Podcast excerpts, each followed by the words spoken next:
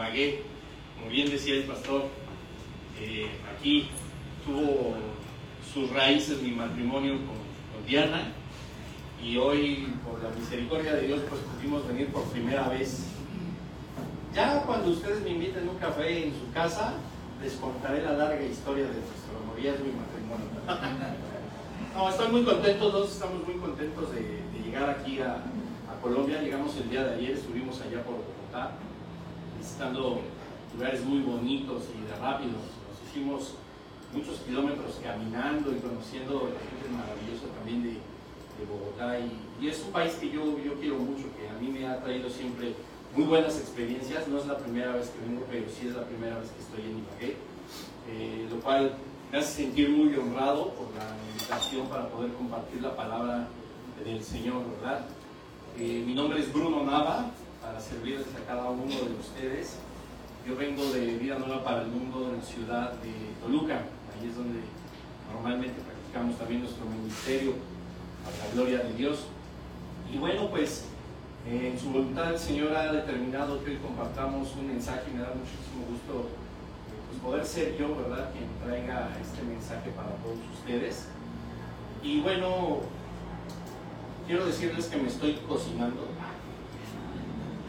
De donde nosotros venimos es una ciudad pues mucho más fría. Cuando hace mucho, mucho, mucho calor, pero mucho calor, es el calor que están sintiendo ahorita ustedes o la temperatura que seguramente no es calor para ustedes están frescos, ¿no? Me decía también mi cuñado y mi suegra hermosa que ya está aquí también, este, que no, que está como que fresco. Bueno, pues yo estoy cocinando, somos como pingüinos por allá de donde, yo vengo, pero estamos muy contentos. Así que, este, pues vamos a seguir adelante con este calor, pero el del Espíritu del Señor para poder aprender de su palabra.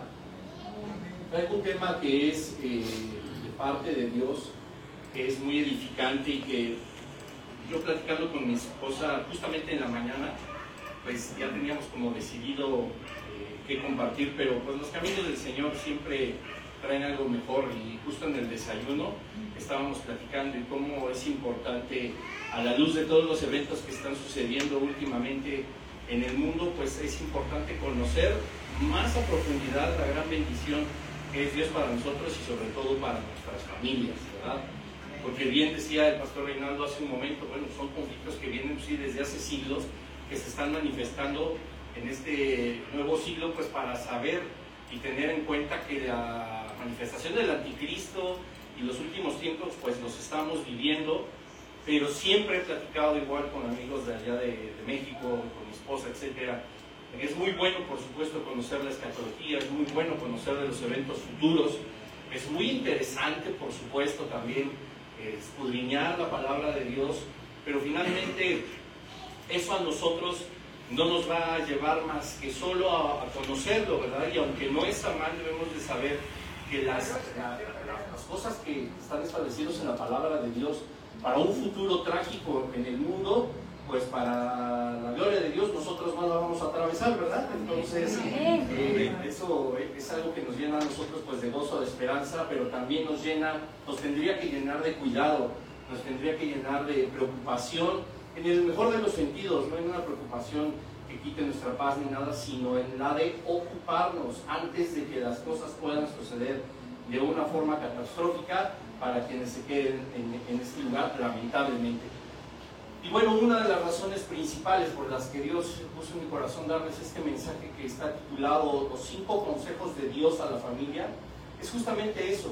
Porque aunque nosotros podemos conocer todos los eventos futuros que están establecidos en la palabra de Dios, nos debemos de, dar cuenta que posiblemente nuestras familias, las familias, tengan que atravesar esos eventos futuros por el desconocimiento de Jesucristo por no vivir una vida conforme a la palabra de Dios, conforme a su propósito y conforme a su voluntad.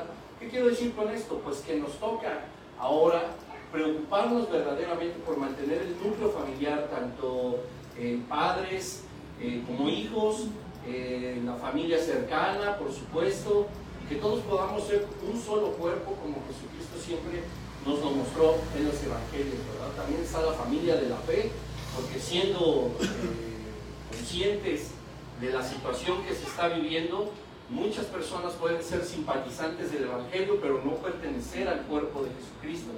Entonces, Dios no quiere que se desmorone las familias, Dios no quiere que nadie eh, atraviese estos eventos del porvenir, sino como dice su santa palabra, quiere que todo el mundo procedamos al arrepentimiento y no solamente eso, sino que practiquemos una vida eh, digna de ser embajadores de Jesucristo aquí en la tierra, ¿verdad? Yo sé que tiene un excelente pastor, mi esposa me ha compartido eh, siempre los estudios que les envían, etcétera, son tan interesantes y tan llenos del amor del Padre, pero nos hace falta, ¿verdad? No solamente acostumbrarnos a practicar una vida espiritual, sino a vivirla. Y todo tiene que empezar por la familia, ¿verdad? Tanto la familia de la fe como padres, hijos, nuestros abuelos, nuestros cercanos eh, en, lazos familiares, todos tenemos que tener el mismo sentir que es el exaltar al Señor y honrarlo con nuestra familia. Amén. Entonces, imagínense, pues sí, los eventos que vienen son preocupantes, se están dando de una forma muy rápida y de una forma muy agresiva, de una forma muy violenta. Lo que puede llamar la atención o lo que puede, como lo hacen los medios de comunicación, como lo hacen noticieros amarillistas en el desconocimiento de la palabra del Señor, y solo la luz de los eventos políticos pueden hacer que quien es culpable se vea como inocente o quien es inocente se vea como culpable. ¿Qué puede suceder con nuestras familias? ¿Qué puede suceder con nosotros mismos? Que podemos confundirnos y empezar, como bien decía el apóstol Pablo, a hacer caso a, alegorías, ¿verdad? De evangelios distintos, a que lo que me contaron en la iglesia no es verdad, porque eh, la tía de las noticias está diciendo la realidad entre los conflictos del Medio Oriente, que lo que Jesucristo dijo no se habría de cumplir tal y como, como lo expresaba él en los, evangelios, sino más bien, como dicen otras religiones, ¿no? y a la luz de los eventos y de las noticias y de la manipulación espiritual, pues empezamos a ceder, ¿verdad? Empezamos a dudar. Pero esto no podría suceder si nosotros buscamos la presencia del Señor, estar con Jesucristo siempre presente, siempre tenerlo como parte de nuestra vida en todo lo que hagamos. Y esto implica, por supuesto, nuestra vida en familia. Aquí en este momento hay alguna familia completa. ¿Podrían levantar la mano? Bueno, gracias a Dios. Pero los demás tenemos más familiares, vinimos algunos, ¿verdad? Pero, y no está mal, por supuesto, porque sabemos también que las familias están compuestas por quienes aún todavía no conocen a Jesucristo o quienes han resistido un poco al llamado que Dios les hace. Pero justamente para eso el Señor nos muestra es que Dios siendo tan hermoso, Dios tan bonito, siempre nos enseña cómo salir adelante de las cosas. Y, estos cinco consejos que Dios tiene para cada uno de nosotros, o sea, me atrevería a decirlo de una forma muy coloquial, nos resuelven la vida familiar, ¿verdad? Porque lejos de que nosotros nos tengamos que hacer cargo de lo difícil, pues es Cristo siempre el que nos lleva entre sus brazos, ¿verdad? Llevando todas nuestras cargas y aconsejándonos. Entonces, cuando nosotros seguimos puntos como estos, nos vamos a dar cuenta que seguir a Jesús es, lo mejor que hemos determinado hacer en la vida, ¿verdad? ¿Le debemos mucho? Pues claro que sí. Ya le debemos eh, la justificación, ¿verdad? Ya debemos que nosotros, como cantábamos hace un momento, estaremos en el reino de los cielos, en la eternidad, con Él alumbrando todo, con Él en su presencia, aprendiendo mucho todavía, porque imagínense, un Dios eterno todavía tiene muchas cosas que mostrarle a la iglesia, ¿verdad? Ya, ya que estemos allá en los cielos, ya le vamos a decir, no sé cómo le va a hacer el Señor, pero a lo mejor nos pasa una película de, la creación del mundo, o tú le puedes preguntar alguna duda que tengas así muy grande, ¿no? Acerca, oye Dios, ¿cómo hiciste los planetas? ¿O qué pasó en la caída de Luzbel? Y seguramente el Señor nos va a enseñar un montón de cosas, pero para llegar a eso, sí necesitamos, por supuesto, creer, estar agradecidos, haber entregado nuestra vida a Jesucristo. Pero tenemos una responsabilidad muy grande todavía aquí en la tierra. Cuando he tenido la oportunidad de, predicar la palabra del Señor, en diversas ocasiones les he comentado, hay una gran responsabilidad de las personas que estamos aquí hablando la palabra del Señor, una responsabilidad de escudriñar la escritura, de estar en su presencia, de entender lo que el Señor quiere decirnos, como nos lo enseña Jeremías 23, pero hay una corresponsabilidad, porque también la iglesia es responsable de lo que está aprendiendo. Es por eso que podemos encontrar muchos lugares de reunión que tienen completamente tergiversado el Evangelio de Jesucristo, que enseñan lo que no conviene, que enseñan lo que les conviene a ellos y a sus bolsillos, que enseñan lo que les conviene como un medio de control social, un medio de control de masas, y que están pervirtiendo y corrompiendo la escritura. Entonces, sí, nosotros somos responsables de enseñarte a través de la presencia del Espíritu Santo lo que Dios tiene para ti, pero nosotros como iglesia también somos responsables, como dijo el apóstol, de pesar espíritus, de tomar lo bueno, de desechar lo malo, de dilatar todo lo que aprendimos los domingos, los jueves, en tus devocionales, el libro que compraste, a ver si verdaderamente está con la escritura. Porque ese es el problema, que las familias, la misma iglesia, las mismas ovejas, a veces no buscamos la presencia del Señor y solo tratamos de comer lo que nos están dando en nuestros lugares de reunión. Y a veces, no quiero decir que siempre, evidentemente, pero en muchos lugares lo que se enseña no es la palabra de Dios, sino la palabra del hombre. La palabra del hombre que tenga que ver con la espiritualidad y que sea contraria a la Biblia, viene directamente del reino de las tinieblas. Así que, te repito, cinco consejos de parte de Dios para la familia que van a hacer que nuestra vida sea más conforme al propósito divino, sea más conforme a la voluntad de Dios. ¿Alguien aquí pretende hacer su voluntad y no la de Dios? No creo, ¿verdad? Sabemos que la de Dios es buena, es agradable y es perfecta en cuanto se realiza, ¿verdad? Lo que pueda suceder del inicio al final puede tener cositas así que dices, no, no es agradable, uy, no, no, no, a mí no me parece tan buena, uy, no, pues es que esto yo no, le veo nada de perfecto, pero el, plan del Señor es tan maravilloso que escapa a nuestro entendimiento. Y, por cierto, lo que decía también el pastor Reinaldo hace rato, hay tantas cosas que aprender y que, que entender de los eventos que estamos viviendo ahora, pero también tenemos que aprender a descansar en la voluntad del Señor, en que también el Señor en su soberanía, en la completa, perfecta y poderosa soberanía de Dios, están pasando estas cosas con un propósito. Y tenemos que descansar, no ponernos nerviosos, no preocuparnos. ¿Es triste? Claro. ¿Aflige? Por supuesto. ¿Nos impacta? ¿Nos impresiona? Sí pero es la voluntad del Padre que las cosas deban de suceder de esta manera. Nada se le escapa a Dios y en su soberanía nosotros debemos descansar. Él sabe lo que hace. Hay mucho más que arreglar primeramente en casita, en nuestras familias, que ya ser ahora expertos en guerras del Medio Oriente, ¿verdad? Pero bueno, pues vamos a empezar, vamos a poner ese estudio en las manos del Señor. Cierra tus ojos, vamos a orar. Padre, en el nombre de Jesús te damos gracias por tu palabra. Gracias porque tú nos edificas, Señor. Gracias porque tú nos has mostrado a través del tiempo que llevamos caminando sobre tus pisadas lo importante que es mantener una familia adorándote, alabándote, entregada a ti, Señor. Padre, en el nombre de Jesús te pedimos que estos consejos que tú nos traes, que tú nos das, Señor, se aniden en lo profundo de nuestro espíritu, pero que, Señor, tengan mucho fruto, para que nosotros, Padre, podamos tener una familia conforme a tu propósito y conforme a tu voluntad.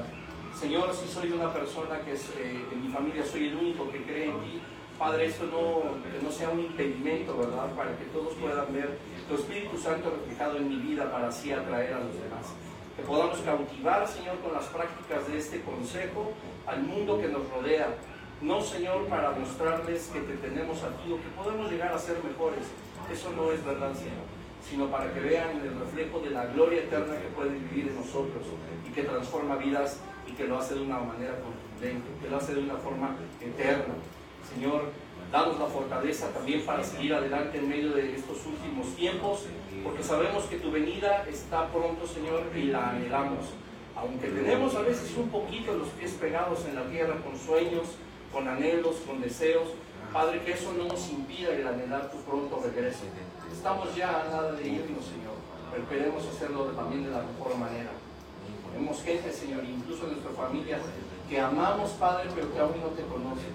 Señor, queremos compartir tiempo también con ellos en la eternidad. Que estos cinco consejos, Padre, sean ese reflejo de lo que tú quieres que hagamos en nuestras familias. En el nombre poderoso de Cristo. Amén. Amén. Pues bueno, vamos rápidamente al Salmo 103. Acompáñenme, por favor. Vamos a ver algunos versículos maravillosos. Vamos a ver el versículo 17 y 18 del Salmo 103. Mira qué, cosa tan bonita nos habla Dios de inmediato. Dice así, más la misericordia de Jehová es desde la eternidad y hasta la eternidad sobre los que le temen, y su justicia sobre los hijos de los hijos, sobre los que guardan su pacto, dice el versículo 18, los que se acuerdan de sus mandamientos para ponerlos en obra. Esto es una maravilla, ¿verdad? Te repito, Dios es tan misericordioso con cada uno de nosotros que a pesar de todo lo que podamos estar viviendo o pensando, las situaciones personales, la adversidad quizá de la vida, pues Él nos dice tranquilo, o sea, hay, hay, amor en mí, hay justicia en mí, hay algo que te va a mantener te va a hacer más fuerte, te va a fortalecer. Y la idea, por supuesto, de meditar en su palabra es fundamental, porque creo que en estos últimos tiempos sí ya es necesario hacerlo, ¿verdad? Porque creemos que el congregarnos solamente, pues hoy me toca un, capítulo de, qué libro me lo he hecho rápido y luego me duermo y a lo mejor ya pasé tiempo con el Señor, em, etcétera, etcétera, eh, nos, vuelve a, una práctica muy cotidiana de una, me atrevería a decirlo así, de más de una religión que de una relación con Jesucristo, ¿verdad? Ahora en, los lunes a las 9 eh, de la noche del tiempo de Colombia, yo tengo un estudio que está arrancando, que es apologético, ¿verdad? Pero estamos analizando las doctrinas de la religión católica en, la página de Facebook de, Bruno Nava y ustedes si quieren seguirlo pues pueden hacerlo. Y justamente cuando estamos armando estos estudios estamos orando al Señor para que nos dé sabiduría para saber cómo hacer ver a las personas que hay un mundo que está de una forma espiritual atrapándolos y no conociendo la verdad, pues se vuelve algo eh, delicado. La, vida, la gente ha entregado su vida a una religión y no a una relación. Y a veces sucede con la iglesia de Cristo también. Hemos entrado en una práctica y no en una práctica litúrgica a veces y no tanto en una relación con Jesucristo.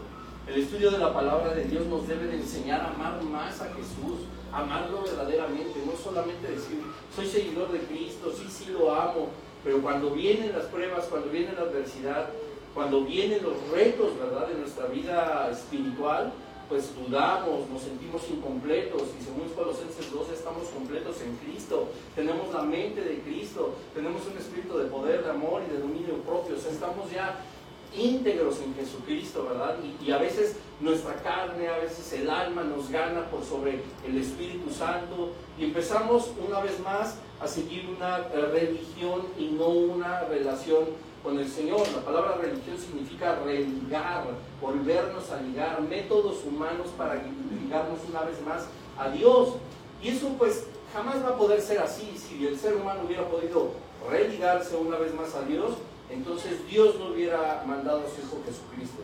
Hubiera sido solo por nuestros méritos. Y la Biblia dice que no hay nadie que busque a Dios. Nadie. Así estábamos. Fue más bien la misericordia y el amor de Dios por nosotros que Él se acercó al ser humano para reconciliarnos en Cristo Jesús. Entonces, la palabra de Dios sobre el Salmo 103 es muy clara. Dice, la misericordia de Jehová es desde la eternidad. Nunca ha dejado de ser misericordioso y jamás dejará de serlo, y hasta la eternidad sobre los que le temen, y su justicia sobre los hijos de los hijos, sobre los que guardan su pacto y los que se acuerdan de qué? De sus mandamientos. Y ahí acaba la Biblia, ¿no? ¿Verdad? Que dice, para ponerlos en obra. Para ponerlos en obra. A veces el cuerpo de la iglesia de Jesucristo tiene como un poco de reservas en cuanto a la palabra obra, ¿verdad? Porque pues es no, nosotros no ganamos la salvación por obras, es que no es por obras. Y, tenemos hasta allá frases, como digo allá en México, como de cristianés, ¿verdad? No es por obras, y, bueno, y a veces y entendemos bien lo que nos, eh, nos quiere decir el Señor, y aunque es verdad que nuestra salvación no es por obras, esta parte y los que se acuerdan de sus mandamientos para ponerlos por obra implica acción, implica movimiento, implica hacer significa obrar, ¿verdad? Así que nos vamos al consejo, punto número uno, la honra a los padres y la honra a los hijos. Y para esto vámonos a Éxodo 20. ¿Quién se sabe los diez mandamientos? ¿Quién dijo yo? A ver, ¿cuál es el primer mandamiento? Me dice pelotas, respondieron todos. A ver, uno nada más. No tendrá Dios. Así es, ¿verdad? ¿Alguien más dijo, amarás a Dios el Señor por sobre todas las cosas? Sí. Pues no, es el primer gran mandamiento. El mandamiento número uno es justamente no tendrás dioses ajenos delante de mí. Perdón, es que aquí también están pegando las hojitas. Bueno, Éxodo, Éxodo 20, 12 nos enseña, honra a tu padre y a tu madre para que tus días se alarguen en la tierra de Jehová tu Dios, que Jehová tu Dios te da. Híjole, aquí cuando nosotros hablamos eh, acerca de nuestros padres, o como hijos, ¿verdad? O como padres también acerca de nuestros hijos, yo me he encontrado en, en consejerías, ah, me pasó en algún momento, y justamente cuando vimos la serie de los diez mandamientos, hablaba justamente de la tierra a la que se refiere este, este versículo. Honra a tu padre y a tu madre para que tus días se alarguen en la tierra que Jehová tu Dios te da. Y muchas veces creemos que solamente es el tiempo de vida que nosotros podemos tener. Pero si fuera solamente el tiempo de vida, pues Dios es tan específico en muchas cosas y sobre todo pues lo fue en los diez mandamientos, que implicaría que lo, Él lo mencionara. Sin embargo, la palabra tierra va mucho más allá, ¿verdad? Cuando Dios creó los cielos y la tierra, pues no solamente creó el planeta, ¿verdad? Estaba creando toda una constelación de planetas, una constelación, estaba creando todo el sistema solar, estaba creando galaxias, estaba creando muchísimas cosas en el, en el sentido estricto de haber creado solamente el globo terráqueo y después poner las dos lumbreras. Esto nos da a entender que evidentemente no estaba solamente haciendo el, eh, la Tierra con el sol, el sol y la Luna, sino que ya había eh, una serie de, de, eventos cósmicos que estaban sucediendo al mismo tiempo. Ojalá que en algún momento también puedan ir al canal de, de YouTube donde tengo una serie que se llama Satanás, es una, es una serie exhaustiva, un estudio exhaustivo de lo que era Lucifer, es, es su principio, su propósito y su final, y ahí toco en en, en, puntos muy, muy, muy amplios, justamente la creación de la tierra eh, y todo el mundo preadámico, ¿verdad? De, la, de, su caída, de su expulsión, de la rebelión, y cómo nos vamos a dar cuenta que no está peleada como la ciencia sí afirma entre la religión y la, eh, y la, y la ciencia, la edad de la tierra, la edad del ser humano en la tierra, y ahí hay una reconciliación que evidentemente no sacamos nosotros de la manga, sino que viene la palabra de Dios y lejos de socavar la ciencia, eh, las verdades que vienen en la Biblia, pues al contrario, las fortalece. Pero dice aquí, cuando nosotros honramos a nuestro Padre y a nuestra Madre, pues tenemos una, una largura de días sobre la tierra que Dios nos ha dado. La tierra que Dios nos ha dado, pues implica obviamente nuestras labores, ¿verdad? Como familia, pero también las otras cuatro áreas de nuestra vida, en realidad las cinco, la espiritual, la emocional, la laboral, la familiar y la eh, sentimental. Entonces, es súper importante que nosotros entendamos que somos un, un, cúmulo de áreas. No solamente es la espiritual y descuido la familiar, no solamente es la social y descuido la laboral, no solamente es una, y, sino es, es todo. Entonces, cuando habla el Señor de la prosperidad, pues por supuesto, imagínense, cuando nosotros no somos capaces de honrar a padre y madre, estamos descuidando una vida no solamente familiar, sino una espiritual, espiritual por el mandamiento que Dios nos ha dado. Entonces, ¿cómo podríamos ser prósperos y largos de días si esto no habla de tiempo, sino de prosperidad en cuanto al propósito de Dios en nuestra vida? Si estamos toqueando, si estamos nosotros chuecos, ¿verdad? No estamos caminando conforme a su propósito y su voluntad de una forma íntegra, de una forma integral. Hay quienes, por ejemplo, yo en algún momento cuando estudié Derecho, que fue mi, mi segunda carrera, decía uno de los maestros que teníamos que, y tiene razón, todo se ilumina a la luz del derecho, ¿verdad? Todo está contemplado bajo el derecho, pero él hablaba solamente de su trabajo y de su carrera como si fuera lo más importante de lo importante en su vida. Y esa misma carrera, esas mismas labores tenía descuidada su familia, tenía descuidada su salud, tenía descuidada sus emociones, tenía descuidada su vida social, porque creía que solamente su carrera y el derecho era lo digno que tenía que tener todo su 100% puesto sobre ella, descuidando absolutamente todo. En el mundo espiritual es lo mismo, cuando nosotros somos equipados por Dios para llevar una vida de acuerdo a su voluntad, nosotros no podemos tener ninguna largura de días, ninguna prosperidad en las cinco áreas de nuestra vida si una es más fuerte que otra. Y tú me podrás decir, pero es que la espiritual, yo puedo entregarme por completo a Jesucristo y entonces llevar una vida espiritual sana. Yo sirvo todos los días en mi congregación, yo hago estudios, yo le dedico de las 24 horas del día, le dedico 25 al Señor, ¿verdad? Ajá, ¿y qué pasó con tu trabajo? ¿Qué pasó contigo mismo y tu salud? ¿Qué pasó con tu vida social? Porque pues una cosa es que hagas eh, iglesia y otra muy diferente que compartas el Evangelio. No tienes un área social eh, fortalecida ni guiada por el Espíritu Santo. ¿Qué pasó con tu esposa? ¿Qué pasó con tus hijos? Ni siquiera eres un buen proveedor porque estás dedicando tiempo en donde no deberías, ¿verdad? Y es como decimos en México, no hagas cosas buenas. No, no hagas cosas malas que parezcan buenas. ¿verdad? Y es que yo sí, no, pero es que tienes un desequilibrio.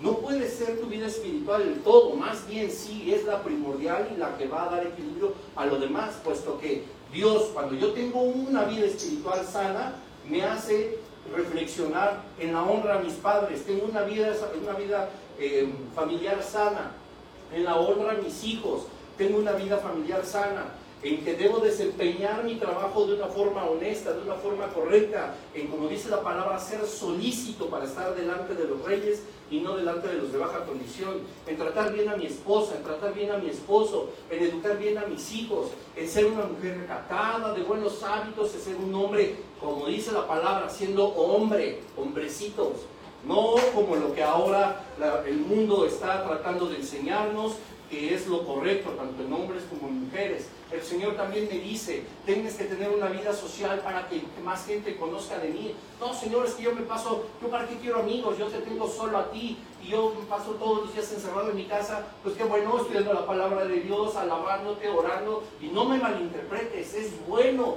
pero no te puedes pasar todo ese tiempo sabiendo que afuera la gente se está perdiendo sin que tú le comportes a tus amigos, al taxista, a las personas que te rodean, sin que en ti no vean que hay un Espíritu y el Espíritu Santo de Dios que está trabajando sobre ti, que vean un reflejo y que se pregunten qué es eso que tienes tú y que puedan anhelar los demás.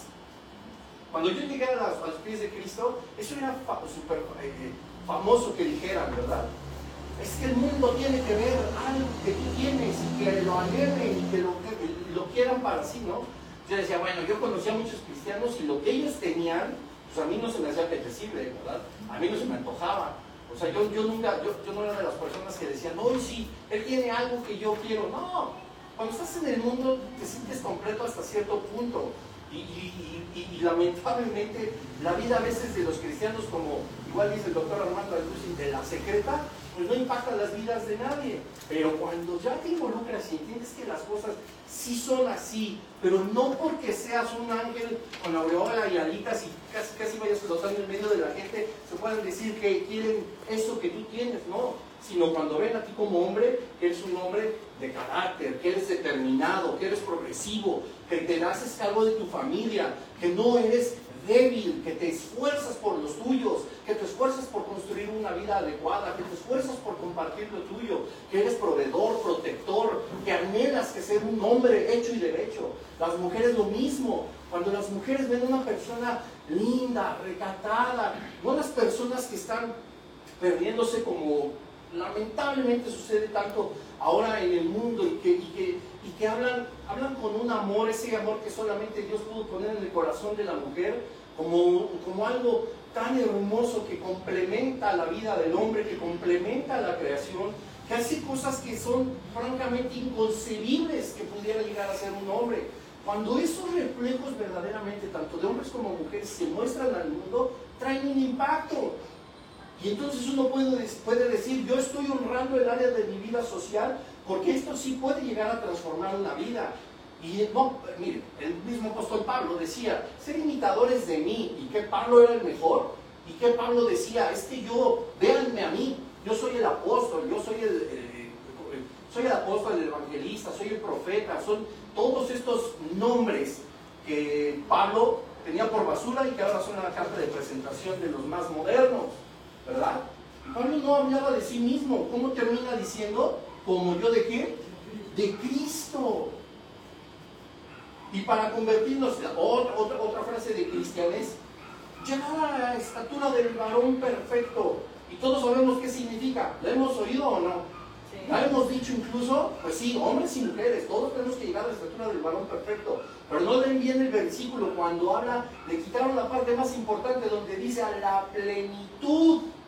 Y cuando hablan de la plenitud de Cristo, ahí sí a nadie ya nos va a gustar llegar o querer ser como la plenitud de Jesucristo. Porque Jesucristo dio su vida entera. Esa es la plenitud de un hombre y de una mujer del Señor. Dar su vida entera por amor al Señor. Y no estamos siempre tan dispuestos. Y el primer consejo que Dios nos da es honrar, honrar a nuestros padres. Efesios 6:4. Y ustedes padres, no hagan enojar a sus hijos, sino criando según la disciplina e instrucción del Señor. Aquí no se trata de que, ya ves, dice la Biblia que me honra es pelado. Bueno, allá en México pelado significa grosero. No voy a decir una palabra, ¿verdad? Que no vaya a ser conveniente, porque luego palabras de aquí allá no son tan convenientes y viceversa. Pero entonces el Señor nos enseña que hay una corresponsabilidad también entre padres e hijos. Pero normalmente siempre tenemos la Biblia puesta para decir, obedéceme. Yo soy tu padre, soy tu madre. Pero Efesios también nos enseña, ¿verdad? Que los padres no pueden y no podemos hacer enojar a nuestros hijos. Ojo aquí, porque la sana interpretación de la escritura es entenderlo en el contexto en el que se vive. Un padre tampoco, tampoco puede dejar de hacer cosas porque el hijo se molesta, ¿verdad? Prohibirle ir a las fiestas, prohibirle eh, eh, ver televisión tan tarde o tanto tiempo, o solo jugar videojuegos, o comer lo que no le es sano, o etcétera, etcétera. Se van a enojar. Pero tú como padre, nosotros como padres no podemos decir, no, no puedo dejar de hacer esto porque se va a enojar y según Efesios 6.4, yo no puedo hacer enojar a mi hijo, ¿verdad? Porque entonces voy a caer en el pecado. No, hay que interpretar de forma correcta. Se trata de no ponerles pie en el cuello.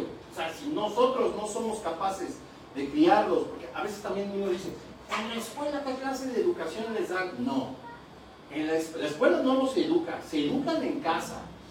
La formación de la escuela es otra cosa, es un nivel de conocimiento, un nivel cultural, cultural, incluso físico, etcétera, etcétera, con los deportes, de muchas cosas. Pero la educación familiar es en casa. Y nosotros no podemos tampoco caer en, no, es que dice que no lo haga enojar. No, pues que la tele hasta la hora que quiera. Y si reprobó, a lo mejor no le, no le reclamo, ¿verdad? Porque se va a enojar. Y entonces estoy pecando porque dice la Biblia que yo no tengo que traer a ir a mis hijos, ¿no?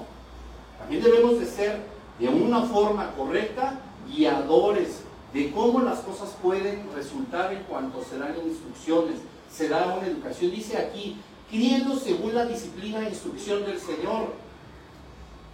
Y esta no es la más suavecita, esta es de las fuertes, esta es de las rudas. Hacer un hombre y una mujer de Cristo en estos tiempos es más rudo y es más difícil que hacer cualquier otra tarea dentro de la familia. Porque el mundo está atacando a nuestros hijos de una forma espectacularmente fuerte. No hay manera de que salgas a las calles y no veas actos obscenos, comerciales, eh, eh, gentes eh, que se juntan con malos hábitos.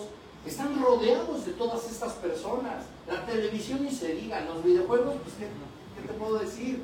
tantas, tantas cosas que lo único que traen para consecuencia es el aturdir a nuestros hijos, el confundirlos y saber que eso un padre, una madre lo tiene que evitar.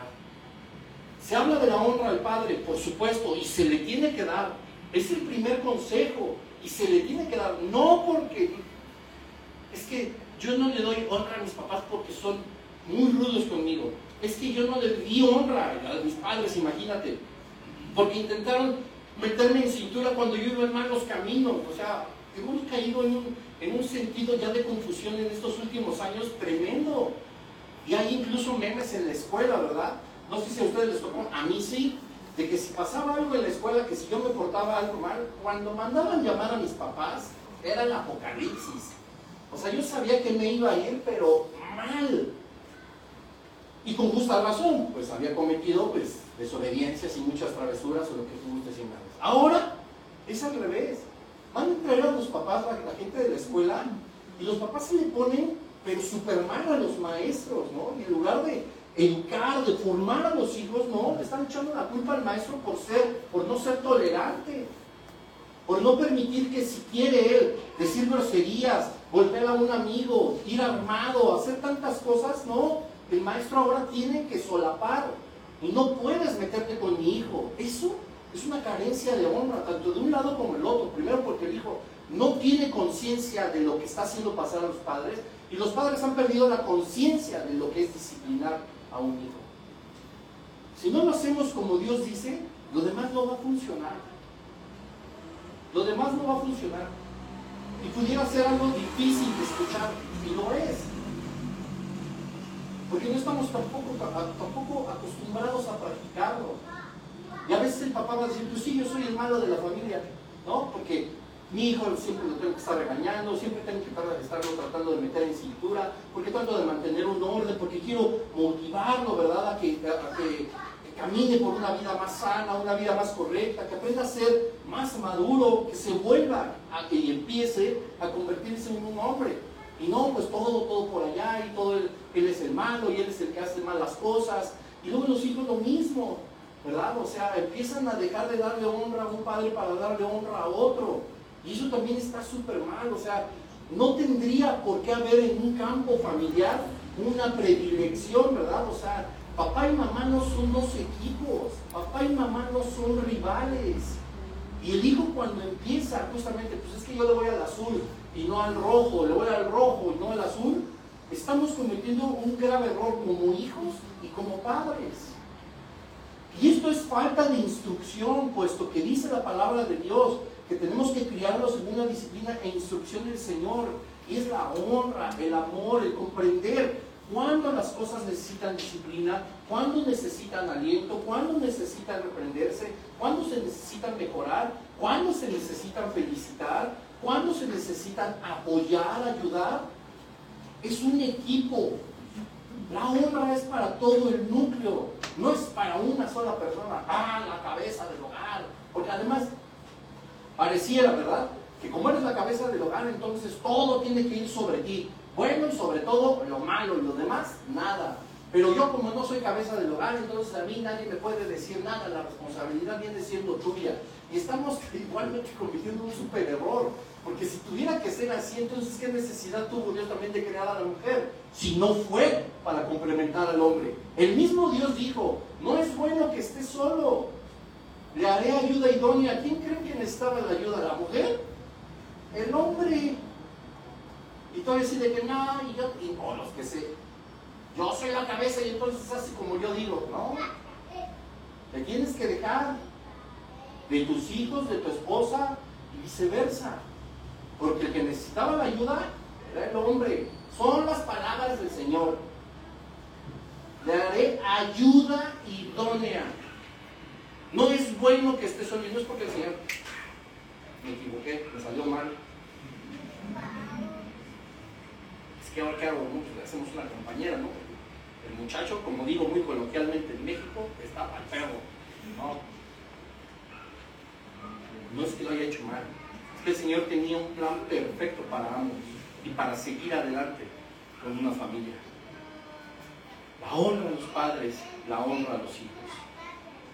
Consejo número dos, la instrucción a través de la Biblia. Josué 1.8. Todos conocemos este versículo, por supuesto. A veces es tan, tan natural ir y reconocer los versículos, pero salir de aquí y ponerlos en práctica, eso ya. Parece que el versículo se quedó aquí como que no pudo pasar de la puerta. Nunca se apartará de tu boca este libro de la ley, sino que de día y de noche meditarás en él para que guardes y hagas conforme a todo lo que en él está escrito. Porque entonces harás prosperar tus caminos y todo te saldrá bien. Hay una instrucción, hay una condición y hay una bendición, ¿verdad? Esto es fundamental. Punto número dos, la instrucción a través de la Biblia. Proverbios 22, 6. Instruye a mí en su camino y aun cuando fuere viejo, no se apartará de él. ¿Cómo lo voy a hacer?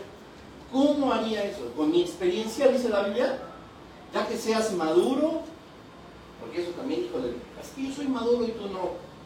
Primera señal de que no es maduro. ¿Cómo lo hacemos? ¿Con nuestra experiencia? ¿Cómo lo hacemos? como a mí me parece, como yo considero, como yo puedo, como yo creo, como a mí me lo hizo mi papá, como me lo hizo mi mamá. ¿Cómo lo vamos a hacer? Siempre la instrucción va a ser a través de qué? De la Biblia. O sea, hermanos, familia, ¿de qué nos sirve decirnos hijos de Dios si no somos lo que papá nos dice? Y más bien hacemos lo que queremos. O me regreso al punto número uno de la honra de los padres. Porque el Señor es nuestro papá. Y tenemos que honrarlo.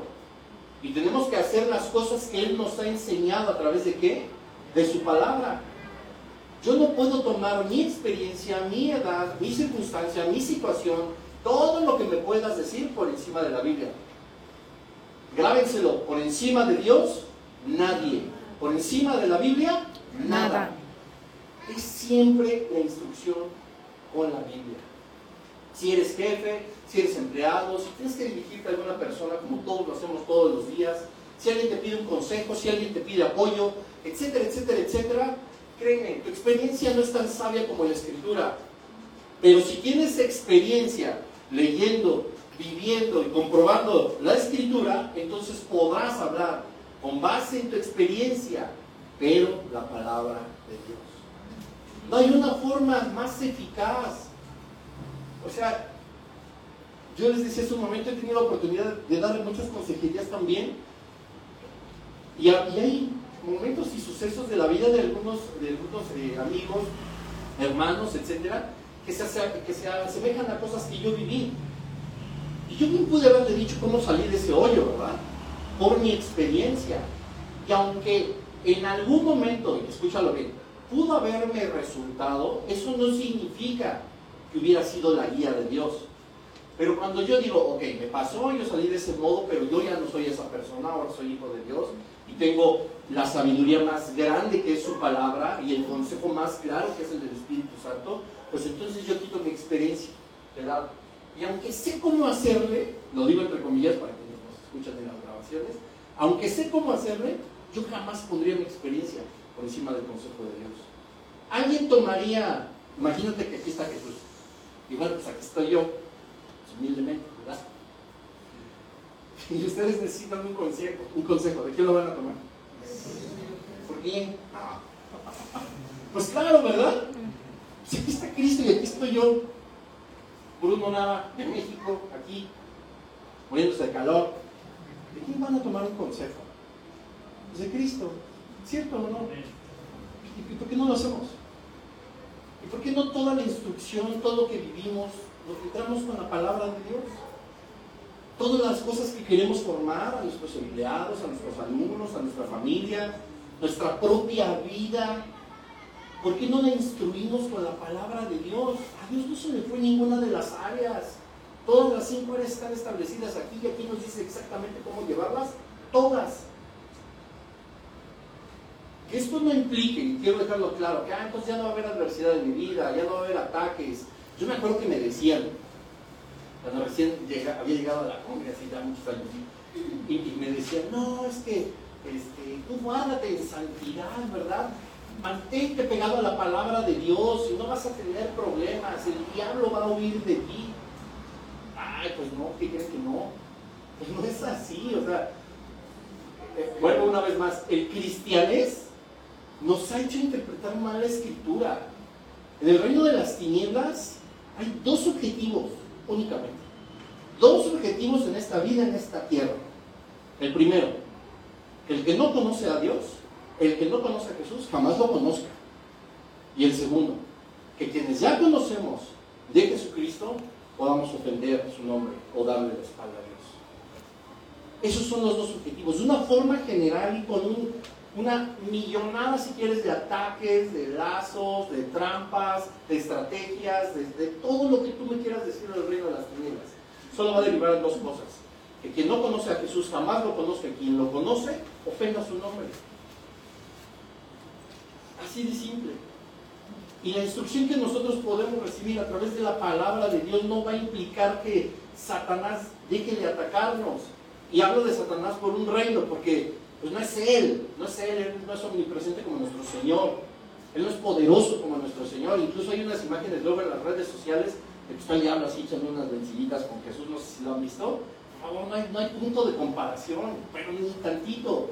No, es, no, no, hay, no hay batalla ¿no? que pueda que pueda medio hacer temblar a Jesucristo. Él es el Todopoderoso. Pero tiene un reino, Satanás, que ataca y que trae aflicción.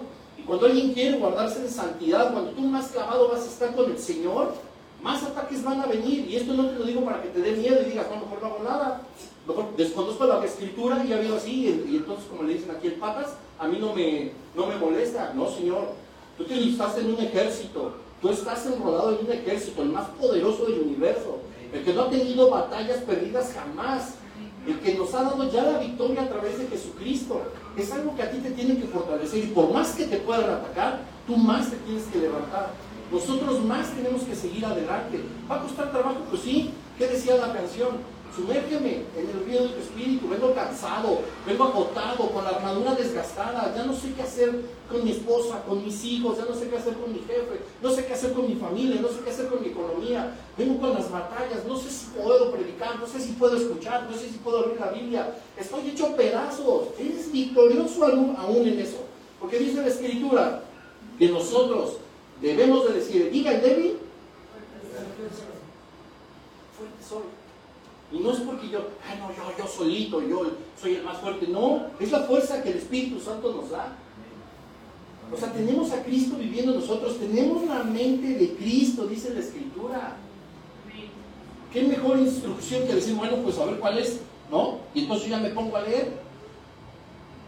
Y tenemos que hacer instrucciones en todo, porque siempre va a haber dos caminos, el del bien y el del mal. Y en tu trabajo, en tu vida espiritual en tu vida emocional, en tu vida familiar y en tu vida social. Siempre existe la oportunidad de hacerlo bien o hacer mal. Siempre. Como el dinero, ¿no? El dinero, bueno, se habla mucho del dinero y de la prosperidad y, se sataniza el dinero y la verdad es que no. La Biblia también dice que el dinero sirve para todo. Y todo lo que nosotros somos en Cristo sirve para todo, pero hay siempre dos caminos. Porque con el dinero puedo ofrendar, para tener un mejor lugar, para tener luz para pagar, para tener mis estudios, pero también sirve para comprar alcohol.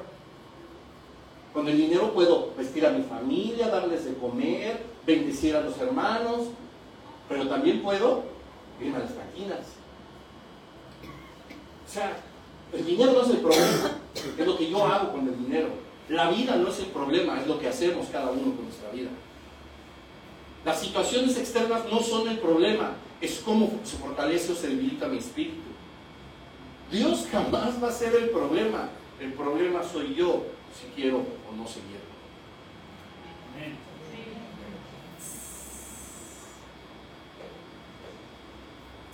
Dice la palabra de Dios no nos apoyemos en nuestro propio consejo, en nuestra propia prudencia.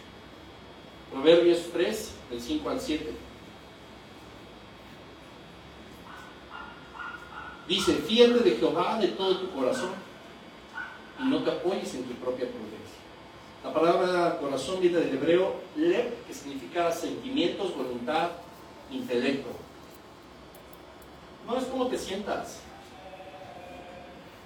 No es si quieres o no hacer la voluntad del Padre o como tú pretendas haber vivido o aconsejar o edificar incluso tu propia vida y mucho menos el intelecto teníamos una, no un debate, ¿verdad? Pero era una plática con un matrimonio allá en, en Toluca el lunes pasado.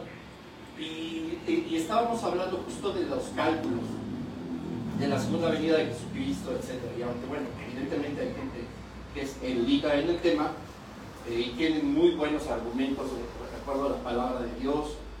Es un tema que hasta la fecha hacer cálculos no es algo que el Señor ha puesto en mi corazón para, para externarlo a la iglesia, pero pues evidentemente hay quien lo hace y no tiene absolutamente nada de malo. Y, y ellos, eh, eh, lo que me decían, nos contaban este matrimonio, hablaron de algunos meses, de algunas festividades judías, etcétera, etcétera.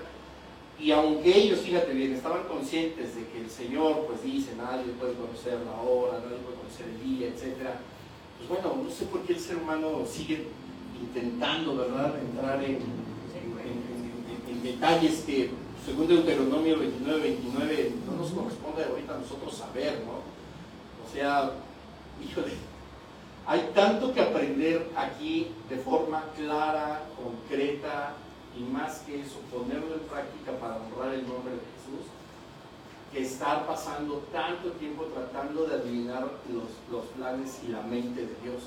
Yo le decía, quizá con unas palabras un poco rudas, pero con todo el amor y aparte que nos tenemos muchísima confianza, yo le decía, mira, cuando empezamos a tratar de descubrir el hilo negro de parte de Dios de algo que pues en su voluntad está establecido, no le plació su soberanía revelarnos y queremos forzosamente saber las cosas, yo creo que nos hemos estado convirtiendo a veces en algo soberbios, ¿verdad? Porque cosas tan impresionantes que pertenecen solamente al Señor y que no están en su palabra y están en todo su derecho, porque el que diga que, que no, yo debería de saber todo lo que Dios, no, porque eres Dios, fíjate, ¿no? Él tiene lo que necesitamos en su palabra y no más. Y, y déjame leer Deuteronomio 29, 29, porque eso es, eso, es, eso es maravilloso y debemos de comprenderlo. Entonces yo le decía, a mí la verdad es que de pronto se me hace un poco arrogante de parte del ser humano, pues querer escudriñar todo de parte de Dios. Y te repito, hay cosas como estas, ¿no? De no apoyarnos en nuestros propios sentimientos, voluntad o intelecto,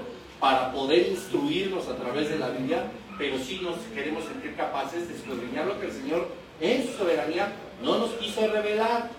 Y además, como alguna vez el doctor Armando también dijo, pues imagínate que la venida es mañana, compórtate como si fuera mañana, ¿por qué no? Porque además puede ser, ¿no?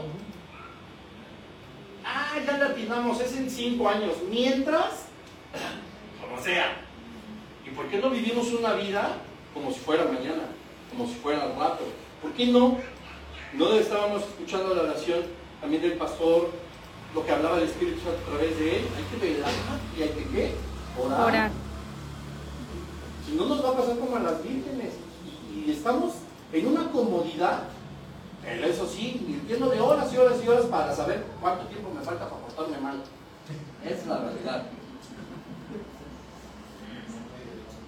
Deuteronomio 29, 29, las cosas secretas que dice. Ya te entiendo, ¿para qué te metes? A ver, lo digo con mucho cuidado y con mucho respeto. No quiero decir que no se estudie escatología, porque eso, que aquí todos estudian escatología, ¿verdad? Bueno, eso es importante. Es parte del conocimiento del Señor que nos tiene que atraer a su corazón. Ese es el objetivo, porque repito, lo vamos a estar, gracias a Dios. Dice, pertenecen a nuestro Dios, mas las reveladas son para nosotros y para nuestros hijos para siempre, no para 2023 y a partir del 2024 ya serán otras cosas, no. El Señor ya nos reveló las cosas que necesitamos saber para siempre, en esta tierra, en esta vida. Les decía al inicio que cuando estemos en la eternidad vamos a encontrar muchísimas más cosas que Dios nos va a explicar. Lo que voy a decir no lo dice la Biblia, no lo dice. ¿Eh? No lo dice. Cuando no digan que, ay, vino el de México a decirnos que ya soy dueño de tres galaxias. No. Miren, alguna vez preguntándonos por qué la Tierra así, ¿no? Se manifestó la misericordia el amor de Dios en el ser humano y no hay más vida en otros planetas, etcétera, etcétera. Y es una pregunta válida. ¿Y entonces para qué los billones? Escúchalo, billones de galaxias, billones de planetas, billones, billones, billones ¿Para qué la inmensidad del universo que no tiene fin? No, el ser humano no va a poder encontrar nunca el fin. Ahora imagínate qué tan grande es Dios. El universo no contiene a Dios. Dios contiene al universo. ¿Y para qué? Bueno, la Biblia habla de recompensas. Y la Biblia habla de coronas. Y vamos a ser eternos. De hecho, nuestra alma es eterna. ¿Verdad? Y vamos a tener recompensas de parte de Dios. Y sin que merezcamos nada, tenemos todo en Cristo. Ahora imagínate que cuando sea el, eh, eh, eh, se establezca lo que se conoce como la eternidad y que el Señor diga, bueno, pues tú, Juanito, tienes 30 coronas tú tienes 25, tú tienes 10, etcétera, y, todos vamos a estar contentos. Nadie vamos a tener envidia de las de los demás, ¿eh? Porque eso no existe en el cielo. ¿verdad? No existe en la eternidad. Vamos a hacer. El amor del Señor nos va a llenar tanta gratitud que eso es lo que va a impedir que el pecado entre una vez más. El amor al Señor. Lo más grande, su manifestación plena en nuestras vidas, en nuestros corazones. ¿Y quién te dice que las coronas no son galaxias? ¿Y quién te dice que tú te vas a hacer cargo de tal y tal galaxia? Esta es tuya y te vas a poder mover como quieras y la vas a tener que administrar y, no va a ser un planeta y para eso están puestas. ¿No dice la, Biblia que los cielos cuentan, la grandeza del Señor? No hay un despropósito del Padre. Vuelvo a lo mismo. No dice la Biblia, pero ¿y qué tal que las coronas pueden ser eso? A tú dirías ahorita, ay no, ¿qué para que lleve una galaxia? No se me hace nada atractivo. No puedo administrar mi casa, ¿cómo voy a administrar una galaxia? No. Pero no estamos pensando que la mente de Dios es eterna. Y a lo mejor va a haber caballos voladores y lo que más te gusta a ti si es la playa, las playas más hermosas que puedes haber visto. Puedes estar en los, en los, en los paisajes más maravillosos, moverte de una galaxia a otra, vamos a ser eternos, vamos a tener todo el tiempo del mundo y a lo mejor vamos a tener cosas más impresionantes, no a lo mejor estoy seguro que vamos a tener cosas más impresionantes que las que podemos tener aquí y por las que tanto luchamos para terminar muertos no llevarnos nada.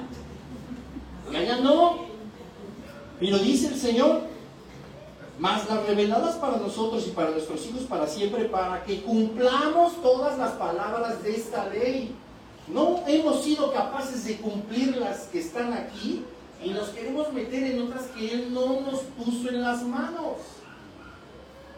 Repito, no está mal, porque también hay evidencias de muchas cosas del porvenir. El mismo Jesucristo dijo, estén atentos, estudien, velen, oren, miren cómo va a haber rumores de guerras, miren cómo va a haber desastres, cómo la multiplicidad de la maldad empezará a haber apostasía. Y la apostasía no solamente es alguien que deja la fe, es un tema más complejo que eso. Pero es también quien tergiversa la palabra del Señor, etcétera, etcétera. Y hay muchas cosas que están cumpliendo, tenemos que estar prevenidos. Pero si eso no nos mantiene en alerta para comportarnos como el Señor lo ha enviado, como lo ha mandado, como nos lo ha pedido, estamos en un serio problema. ¿Qué sucedería con nuestra familia? Toda instrucción tiene que ser con base en la Biblia no es nuestra inteligencia, no es nuestra prudencia, no es nuestra experiencia, es lo que dice el Señor. ¿Hasta aquí vamos claros? Me da gusto, Vamos más rápido porque ya se nos está pasando el tiempo. Número 3. Fíjate, este es maravilloso. Tercer consejo de Dios para la familia. Esforzarnos por nuestra familia. Y no me dice mucho. Te voy a dar una, una palabra clave. Cada miembro. Cada miembro.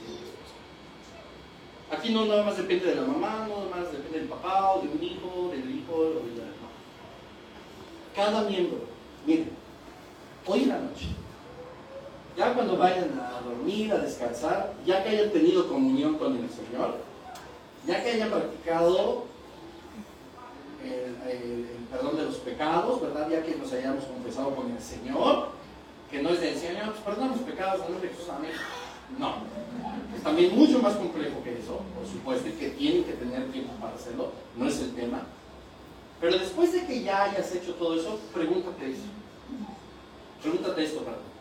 ¿Qué hice hoy por mi familia? Ah, bueno, pues es que yo lavé los baños yo trabajé, ¿no? Yo hice este, mi tarea, ¿no? Es lo que a mí me corresponde a lo mejor como hijo, eh, etc. Cada quien va a tener una respuesta diferente. Y por supuesto que lo hicieron por la familia. Y por supuesto que sin el trabajo, pues no podría haber una familia estable.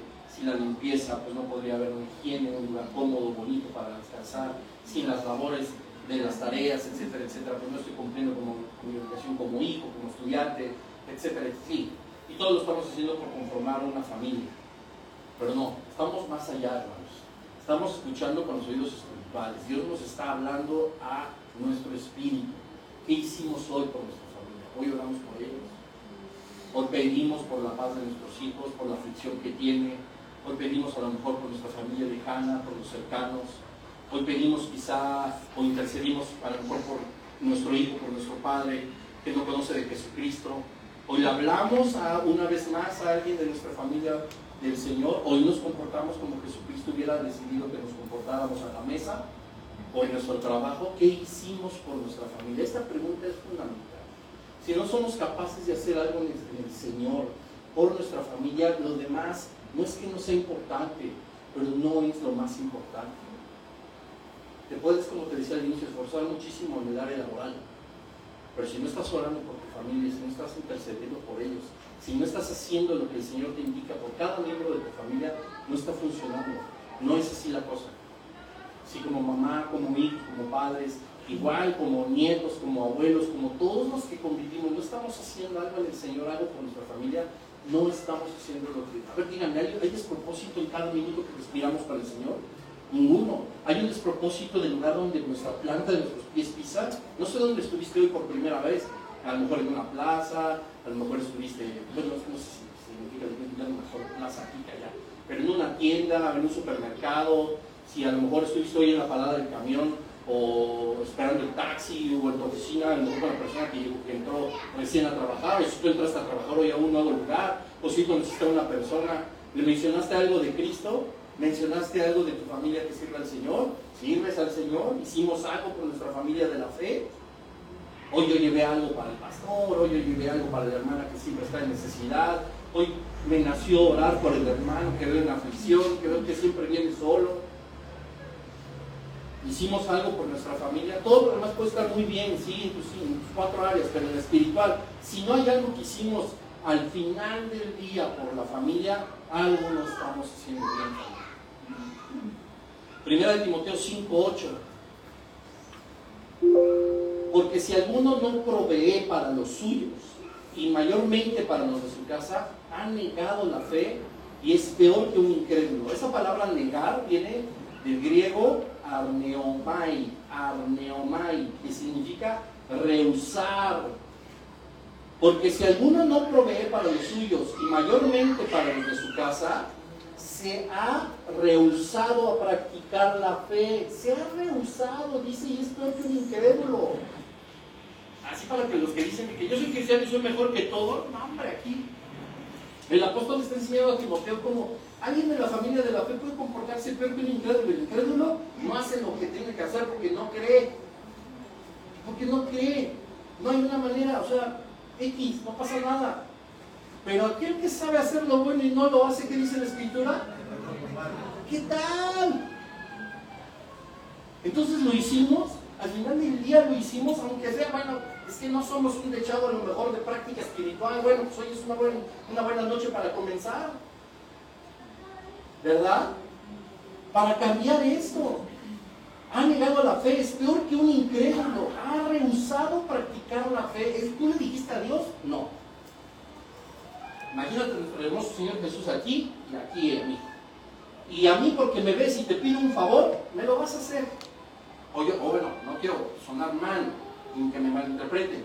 Si a lo mejor yo veo a alguno de ustedes, el Señor Jesucristo, y ustedes me piden que les haga un favor, se los voy a hacer. ¿Y por qué no? Porque no veo a Cristo, por, por eso no hago un favor para la iglesia, por eso no para el cuerpo, por eso no hago un favor para mi familia. Y como este favor no es, ay, te, lo, te voy a hacer un favor, no es de forma despectiva. La, palabra favor significa también, es un sinónimo de la gracia, de tener algo que hacer por alguien más, de poder hacerlo de buen modo, con ganas, de querer ayudar, de querer reflejar verdaderamente a Cristo. Y estoy seguro que lo van a hacer, pero ¿qué? Porque no vemos al Señor Jesucristo aquí parado, no podemos hacerlo así con la familia de la fe.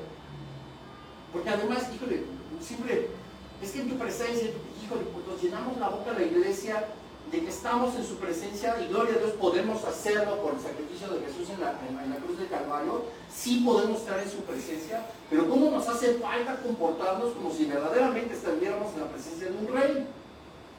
Siempre somos altivos cuando los siervos se agachan para dar reverencia al rey.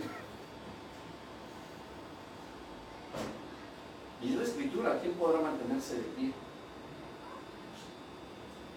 La presencia del Señor entonces nos tendría que llevar a nosotros, por supuesto, a esforzarnos de esa forma por la familia.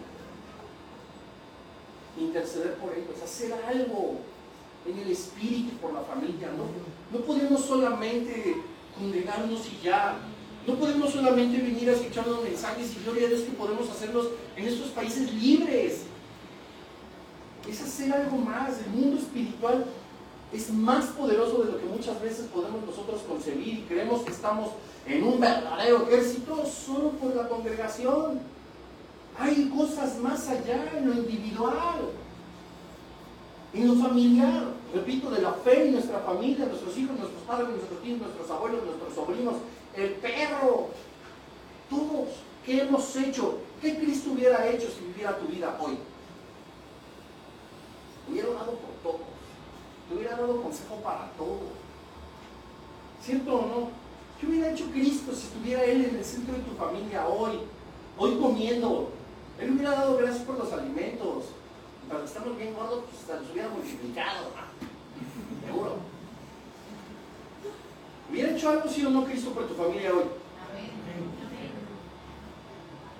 ¿Y que no somos pequeños cristianos nosotros? ¿Y que no tenemos su espíritu en nosotros? ¿Qué hicimos en el Señor por nuestra familia? Jesús hubiera platicado algo de la Biblia, Jesús hubiera platicado algo completamente espiritual, ¿sí o no? De verdad. Y aunque a lo mejor también Cristo hubiera podido platicar de la última película que salió en el cine de caricaturas o, o de acción o lo que tú quieras, él hubiera tenido siempre en su boca su propia palabra. Y nos hubiera aconsejado a todos, sí o no. Hubiera dicho, no, no. Dicho, no, hoy no te doy ningún consejo. Hoy no te hablo. ¿No? Hoy no te digo que te amo. ¿No? ¿Eso hubiera hecho Jesús? Pero nosotros sí nos atrevemos a hacerlo. Todos nos tenemos que esforzar por la familia, cada día. Número cuatro. La familia debe tener una vida espiritual activa y progresiva. Vamos a terminar. Vamos terminando. Deuteronomio 6, por favor.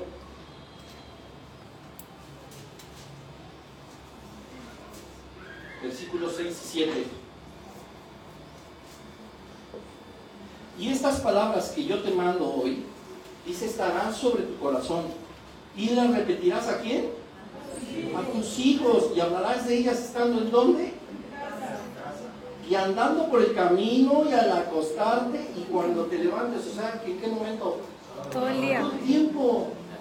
En todo el tiempo tiene que estar la palabra. Y aunque sí, ya leímos Josué 1.8, cuando dice Jesús, Josué 1.8 y 9, que todo el tiempo estaremos meditando toda la palabra de Dios, estará siempre en nuestra boca.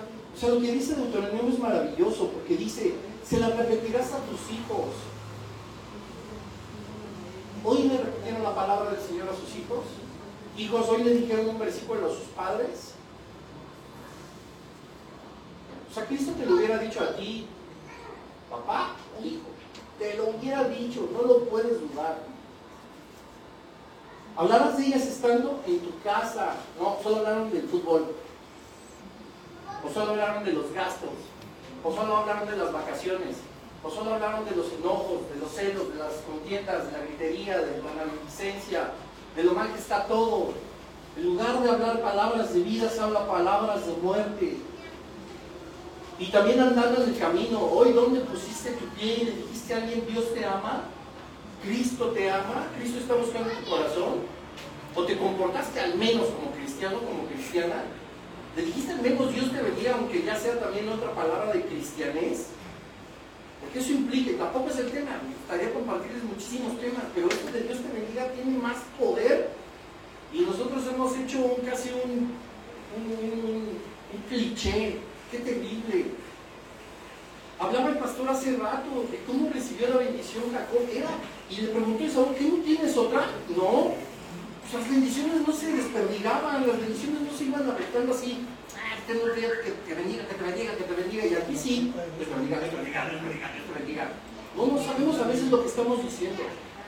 Estamos hablando en el nombre del Señor para empezar. Y ya, según Jeremías 23, como lo hacemos, somos candidatos a un super pecado, imagínate. Al acostarte, todavía tenemos oportunidad. Todavía tenemos oportunidad.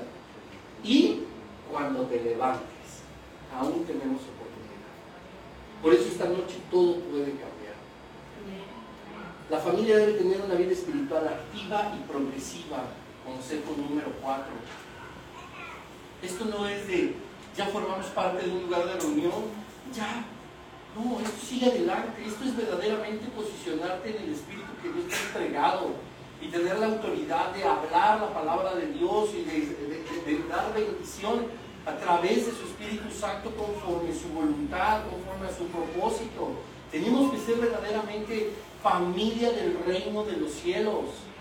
Y nosotros tenemos que seguir preparándonos y resolver las dudas de nuestros hijos, de nuestras esposas, o, o que la esposa le resuelva del esposo, porque Allá en México hay muchas más mujeres que siguen las pisadas de Jesucristo que hombres, que a veces de verdad son ellas las que de pronto pues están sacando de dudas a sus esposos. Y qué bueno, porque pues, se trata de, hablar y de conocer al Señor en lo íntimo, ¿no? Y en su palabra. Y hay gente que estudia muchísimo, están tan grandemente bendecidas por el Espíritu Santo que les dan un conocimiento que a mí incluso me ha quedado así con la boca abierta. Alguna vez publicando uno de esos estados de, de, WhatsApp, ¿no? Y, decía, pues mi esposo la verdad es que no sabe nada de escatología, no sabe teología, hermenéutica, exégesis, homilética, pero me hace palidecer en el amor, en el gozo, en la paz, en la paciencia, en la mansedumbre, en la templanza, en la fe. Wow. El fruto del Espíritu Santo. Aquí tanta laraca. Es bueno. Pero a veces nos hace palidecer una simple palabra de amor que practicó conforme a la voluntad de Dios. ¿Qué tal? Es progresivo. Tiene que ser activo. Y terminamos, familia. Consejo número 5. Vamos a primera de Crónicas 16 primero, primer libro de Crónicas 16.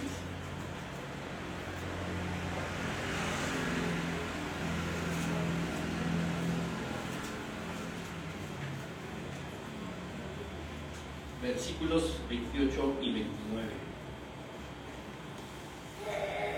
Dice así, Tributad, oh Jehová, oh familias de los pueblos, dad a Jehová gloria y poder, dad a Jehová la honra de vida a su nombre. Traed ofrenda y venid delante de él. Postraos delante de Jehová en la hermosura de su santidad. Quinto consejo. Alabar a Dios juntos. Claro, existen nuestros tiempos de adoración y de alabanza individuales, en el coche, en el camión, en los audífonos, como sea en la regadera. Me encanta adorar y alabar al Señor y hablar con Dios en la regadera cada quien tenemos muchas formas de hacerlo, pero mira qué maravilla. Primer libro de Crónicas 16, 28 y 29. O sea, no, tributad a Jehová, oh familias de los pueblos. Familias, no dijo individuos, no dijo por separados, no dijo un pueblo. Y, luego viene la lista de lo que hay que hacer. Él nunca dijo que después de las familias tendría que ser uno solo, siempre fue familias. Tributad a Jehová, oh familias de los pueblos, dad a Jehová gloria y poder las familias tienen que dar gloria y poder a Jehová. La familia tiene que honrar el nombre de Jehová. La familia tiene que venir delante de Él a dar ofrenda. La familia tiene que postrarse delante de la santidad de su hermosura. Y eso va a ser una familia por completo, llegada al Señor, fortalecida por Él.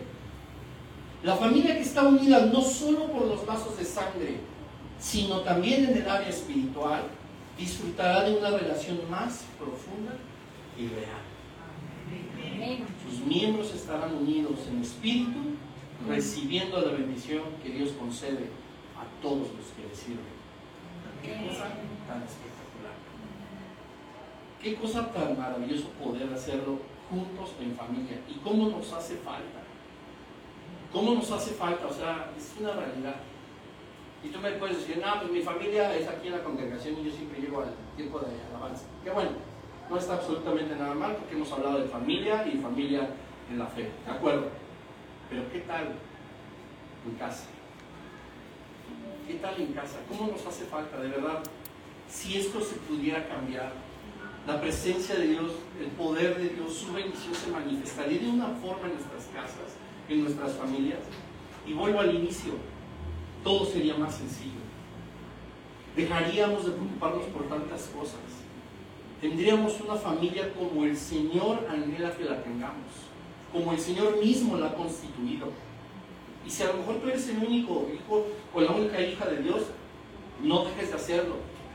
No dejes de hacer cada uno de estos consejos. Tú sigue aportando a tu familia en espíritu. Sigue alabando a Dios por tu familia.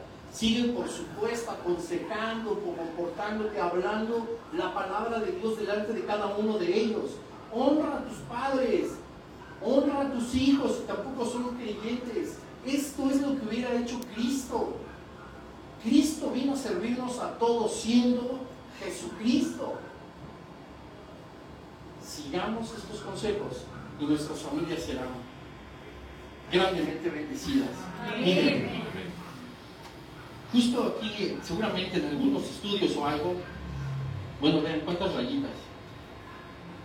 Pero hay algo que el Señor puso.